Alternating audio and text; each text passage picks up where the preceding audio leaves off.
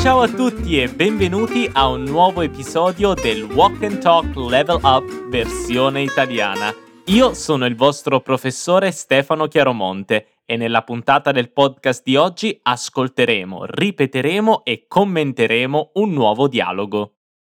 Come sempre vi ricordo che questo è un walk and talk, quindi sentiti libero di fare altre attività mentre lo ascolti, ma ricordati di ripetere insieme a me per migliorare la tua pronuncia e imparare parole nuove ed espressioni. Questa puntata sarà totalmente in italiano, quindi ti consiglio di ascoltarla se già studi l'italiano da un po' di tempo. Nel dialogo di oggi ascolteremo due amici, Anthony e Mario, che parlano dell'esame di guida, cioè l'esame che si fa in Italia prima di prendere la patente. La patente è il documento ufficiale che serve per guidare una macchina. Pronti per ascoltare? Mi raccomando, concentrati, ascolta attentamente e cerca di capire quello che dicono i nostri due amici. Come è andato l'esame di guida per la patente? Male, male. Non ho allacciato la cintura e mi hanno bocciato prima di partire. Non ci credo, ma dove avevi la testa? Ero troppo ansioso. Dai, non mollare. La prossima volta andrà meglio. Sì, non vedo l'ora di prendere la patente. Allora, com'è andata? Avete capito com'è andato l'esame? Beh, ascoltiamo un'altra volta. Come è andato l'esame di guida per la patente? Male, male. Non ho allacciato la cintura e mi hanno bocciato prima di partire. Non ci credo, ma dove avevi la testa? Ero troppo ansioso. Dai, non mollare. La prossima volta andrà meglio. Sì, non vedo l'ora di prendere la patente. Benissimo, Adesso cominciamo ad analizzare il dialogo e ripetere ogni singola frase. Quindi, qui abbiamo due amici, Anthony e Mario. All'inizio Anthony dice: Come è andato l'esame di guida per la patente? Ripetiamo bene questa frase. Come è andato l'esame? Come è andato l'esame? Di guida per la patente. di guida per la patente.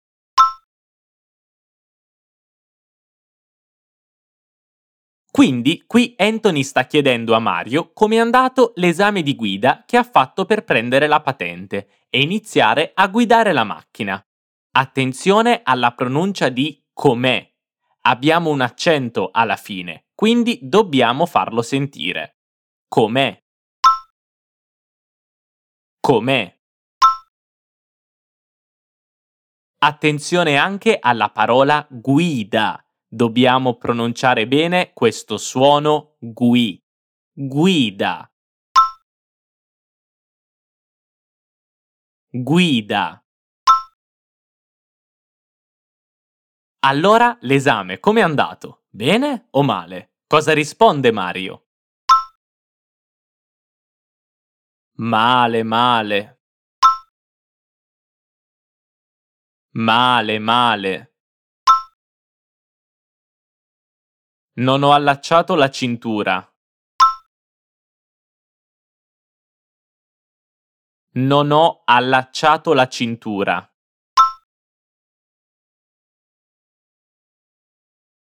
Allacciare la cintura significa mettere la cintura di sicurezza quando entri in macchina. È molto importante mettere la cintura in macchina ma Mario se n'è dimenticato. Poi Mario continua e dice: E mi hanno bocciato. E mi hanno bocciato. Prima di partire. Prima di partire. Bocciare è un verbo italiano che si usa quando una persona non passa un esame e quindi deve necessariamente rifarlo. Bocciare infatti si usa all'università quando non passi un esame E lo stesso si applica all'esame di guida. Quindi Mario è stato bocciato prima di partire, cioè prima di iniziare a guidare. Scusatemi però, Mario è stato un po' sciocco. Allacciare la cintura è la prima cosa che devi fare quando entri in macchina. Allora Anthony gli dice: Non ci credo. Non ci credo. Ma dove avevi la testa? Ma dove avevi la testa?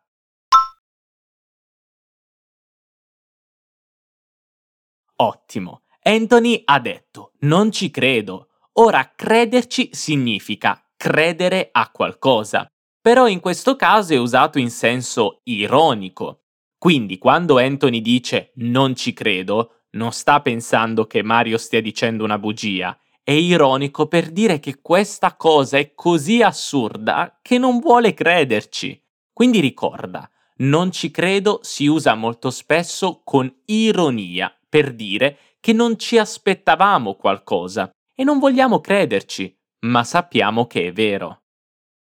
Poi Anthony aggiunge, ma dove avevi la testa? Ma dove avevi la testa? Io amo questa espressione ma dove avevi la testa è un'espressione italiana usata per dire a qualcuno che era distratto, molto distratto. Quindi quando Anthony dice a Mario ma dove avevi la testa, sta semplicemente dicendo a Mario che durante l'esame di guida era molto distratto. E allora Mario risponde così. Ero troppo ansioso. Un'altra volta, quindi fai attenzione alle due P in troppo. Ero troppo ansioso. Ero troppo ansioso. E attenzione alla pronuncia di ansioso. Cerchiamo di pronunciare ogni singola vocale, mi raccomando. Ansioso. ansioso. Povero Mario, era ansioso e onestamente è comprensibile durante l'esame di guida.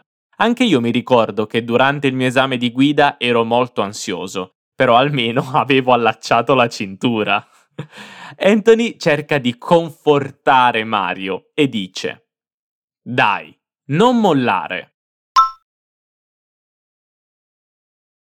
Qui invece abbiamo due L. Dille bene.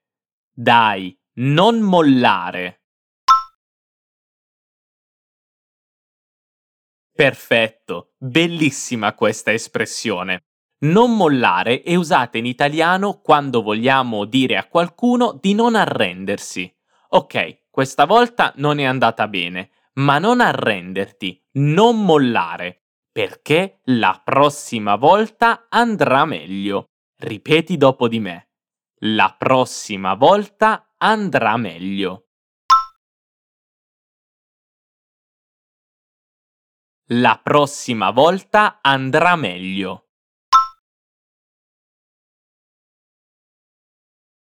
Allora Mario dice, ripetiamo insieme, sì, non vedo l'ora. Sì, non vedo l'ora. E di cosa non vede l'ora Mario? Di prendere la patente. Di prendere la patente. E comunque lo capisco Prendere la patente è un momento importante. Però Mario, la prossima volta allaccia la cintura. Benissimo, abbiamo finito. Adesso ripetiamo alcune frasi rilevanti. La prima frase è usata per incoraggiare qualcuno a fare qualcosa. Ti ricordi come si dice? Esatto, non mollare. Non mollare. Un'altra frase molto carina che abbiamo imparato è usata per dire ad una persona che era molto distratta. Ti ricordi qual è?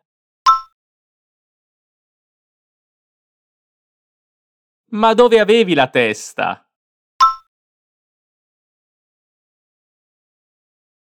Ma dove avevi la testa? Ok, benissimo. Adesso vi rileggerò il dialogo, così possiamo ripetere e consolidare quello che abbiamo imparato. Com'è andato l'esame di guida per la patente? Male, male. Non ho allacciato la cintura e mi hanno bocciato prima di partire. Non ci credo. Ma dove avevi la testa? Ero troppo ansioso. Dai, non mollare. La prossima volta andrà meglio. Sì, non vedo l'ora di prendere la patente. Adesso prova tu a riascoltare il dialogo. Com'è andato l'esame di guida per la patente? Male, male. Non ho allacciato la cintura e mi hanno bocciato prima di partire. Non ci credo, ma dove avevi la testa? Ero troppo ansioso. Dai, non mollare. La prossima volta andrà meglio. Sì, non vedo l'ora di prendere la patente. Benissimo. Allora, com'è andata? Beh, spero che questa puntata ti sia piaciuta, ma soprattutto che ti sia stata utile. Noi ci sentiamo presto. Un abbraccio dall'Italia. Ciao!